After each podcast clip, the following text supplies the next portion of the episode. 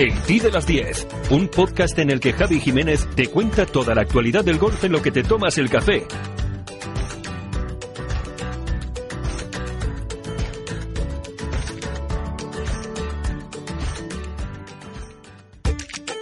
Hola, ¿qué tal? ¿Cómo estás? Pues eh, comienzo la semana de una manera inmejorable. Fíjate, te voy a explicar. Estoy sentado en la terraza del Club de Golf de las Pinaillas en Albacete, así es que en el programa de hoy nos va a tocar convivir con los pajaritos, que seguramente los estás escuchando en este momento, en un día fantástico que, bueno, pues que, me ha regalado este inicio de semana. Una semana que comienza sobre todo con esa buena noticia, con esa resaca de la victoria de María Parra, que ya sabes que se imponía en ese cuadro de desempate que tenía que librar para estrenar su palmarés en el Symetra Tour, una semana en la que también pues comienza el segundo mayor de la temporada, ese, eh, ese PGA Championship que se juega en Bethpage Black y que ya sabes que bueno, tiene más candidatos que nunca, en un torneo que está muy abierto y del que vamos a hablar a lo largo de estos días. Bueno, si te parece, si quieres saber más, quédate conmigo, soy Javi Jiménez, Javi J Golf en redes sociales. Ya sabes que hoy es lunes, es 13 de mayo y esto que escuchas, máquinas de mantenimiento incluidas, es el T de las 10. Empezar por esa buena noticia de esa victoria de María Parra, que como te contaba, se imponía en el cuádruple desempate que le hacía estrenar palmarés en el Simetra Tour. Un fin de semana para enmarcar el gol femenino español, sobre todo en Estados Unidos. Dos de nuestras eh, promesas más eh, rutilantes, más eh, relevantes y con más eh, aspiraciones a estar presentes la próxima temporada en el LPGA Tour, han hecho un papel excepcional en este IOA Invitational y especialmente María Parra, que ha tenido que dar lo mejor de sí misma para ganar el primer torneo, su primer torneo en el Symetra Tour. ¿Qué es lo que pasaba? Bueno, pues fíjate que, que María llegaba al final de, las, del torneo metida en un cuádruple empate. A partir de ahí, bueno, pues si ganar nunca ha sido fácil, esto se ponía mucho más difícil la gesta eh, se incrementaba, se multiplicaba para lograr el objetivo. Había que librarse por el camino de las otras tres jugadoras con las que terminó empatada en los 18 hoyos obligatorios de la jornada y donde la golfista gaditana salía con seis verdes y cuatro bogies para un total de 70 golpes con los que igualaba a Leona Maguire, a Addison Pressel, Madison Pressel y a Sucha Chen. ¿eh? Chen. No nos falta nunca una jugadora oriental en los puestos de privilegio de los torneos, sobre todo en Estados Unidos. Bueno, precisamente fue la oriental, la primera en caerse del grupo al firmar un doble bogey en el primer hoyo extra, mientras que las demás terminaban con Verdi. Un resultado que se repetiría también en los dos hoyos siguientes y para Maguire también en el quinto hoyo del desempate. Un hoyo que cumplió con esa máxima tan castiza que afirma que no hay quinto malo, ¿eh? Bueno, pues al menos menos no lo hay para María, que asistía al doble bogey de Presel mientras que ella anotaba el Verdi que le otorgaba la victoria. El Eagle que le otorgaba la victoria, que, es que la victoria fue tremenda. ¿eh? No solamente se desembarazó de sus competidoras en cinco hoyos, sino que además ganaba con Eagle. Bueno, también fue un buen torneo para Marta Salvarrio. La madrileña no lograba mantenerse en la segunda plaza que ocupaba al principio de la jornada y terminaba con 73 golpes, pero el resultado de la semana eh, la suma le daba para firmar un meritorio top 5. Finalmente, Nuria Iturrius, eh, que llegaba esta semana a Estados Unidos tras ganar dos torneos consecutivos en el Ladies European Tour, acusó el cansancio y tuvo que conformarse con empatar en trigésima posición. De todas formas, vamos a ver a Nuria hacer grandes cosas, estoy convencido. Ella va a por todas en Estados Unidos. Ya sabes que no ha dicho no a la Solheim, pero la va a poner, digamos, en peligro. Esta semana, mm, bueno, pues podía estar en Sotogrande em, con, la, con la capitana de la Solheim Cup Europea, con Katrina Matthew, viéndola jugar porque no la ha visto jugar nunca, no la conoce, pero aún así em, Nuria tiene un sueño claro, que es jugar la LPGA, sabe que para eso hay que intentar eh, trabajar el Simetra, intentar sacar, bueno, pues los mejores resultados posibles de estas semanas que pueda participar en la segunda división del, del golf femenino en Estados Unidos y a partir de ahí intentar dar el salto al mejor circuito del mundo que no es otro que el LPGA Tour. En todo caso, siempre la quedará Europa. Es verdad que de momento es la número uno del ranking europeo y que eso le daba muchas papeletas para jugar la Solheim. Pero claro, hay que seguir jugando en Europa para seguir anotando puntos y mientras que esté en Estados Unidos, los puntos que pudiera anotar aquí los va a perder, salvo salvo que suba mucho en el ranking mundial, pero eso no parece que sea posible de aquí a que termine la clasificación para la Solheim. En todo caso, lo dicho, eh, era una buena semana para estar en España, era una buena semana para que Catriona Matthew la conociera, una buena semana para demostrar todo el talento que tiene. Sin embargo, bueno, y esto no se lo vamos a reprochar, se ha marchado a Estados Unidos y aunque esta semana no le han salido las cosas bien, insisto que esa trigésima posición me da la sensación que viniendo de Nuria es eh, causa del cansancio y que veremos cómo en las próximas semanas pues, eh, pues tenemos que hablar mucho más de ella. La Ryder Cup, los campeonatos del mundo, la FedEx, la Race to Dubai, los Majors, Tiger Woods, Ram Molinari, Dustin Johnson, Sergio García y tú. Y tus torneos, tu club, tu federación, el golf más cercano, los campeonatos amateurs, nuestros campos y el golf para todos. Todo tiene cabida en las tres subes del golf español en la red, elperiodigolf.com. El golf con mayúsculas y minúsculas.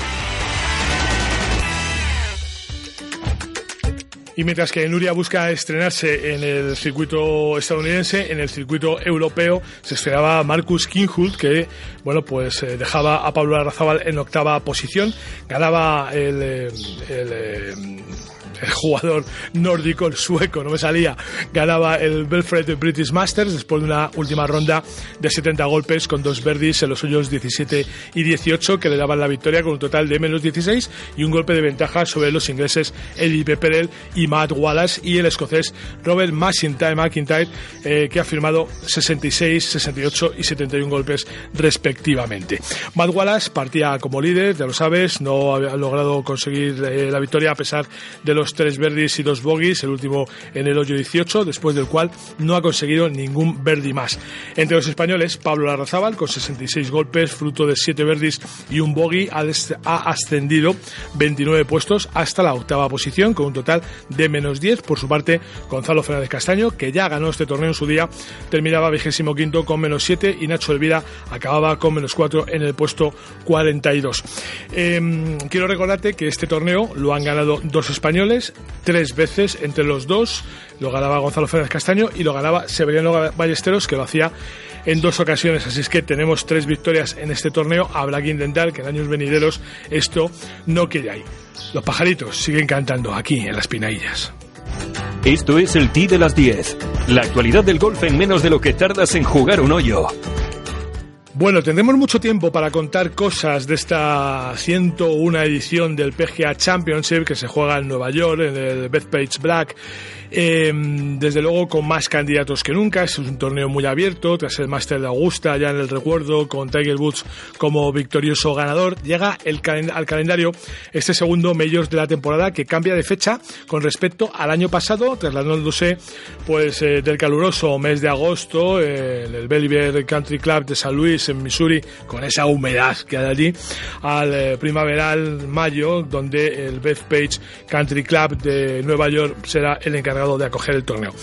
El año pasado, como en el anterior, el ganador fue el estadounidense Bruce Koepka, que intentará, esta vez en la Gran Manzana y en este recorrido considerado como uno de los más difíciles del mundo, su cuarta victoria en un torneo del Grand Slam y su segunda consecutiva en el PGA Championship, algo que solo ha conseguido en la historia de este torneo seis jugadores. Mira, lo hizo Jim Barnes, 1916, eh, 1919 y eh, bueno, 1917 y el 18 no se jugó, así que ese periodo del 16 y el 19 se consideran consecutivas. Mira, está otra vez la máquina de mantenimiento y es que este campo este campo es una maravilla como está, ¿eh? Si no lo conoces, escápate un día, vente por aquí, por Albacete, a conocer este recorrido que desde luego está maravilloso. Es un diseño de Sebe Ballesteros y claro, para que esté maravilloso hay que sufrir a veces pues estos condicionantes de las máquinas de mantenimiento, pero bueno, vamos a intentar hacerlo lo mejor posible.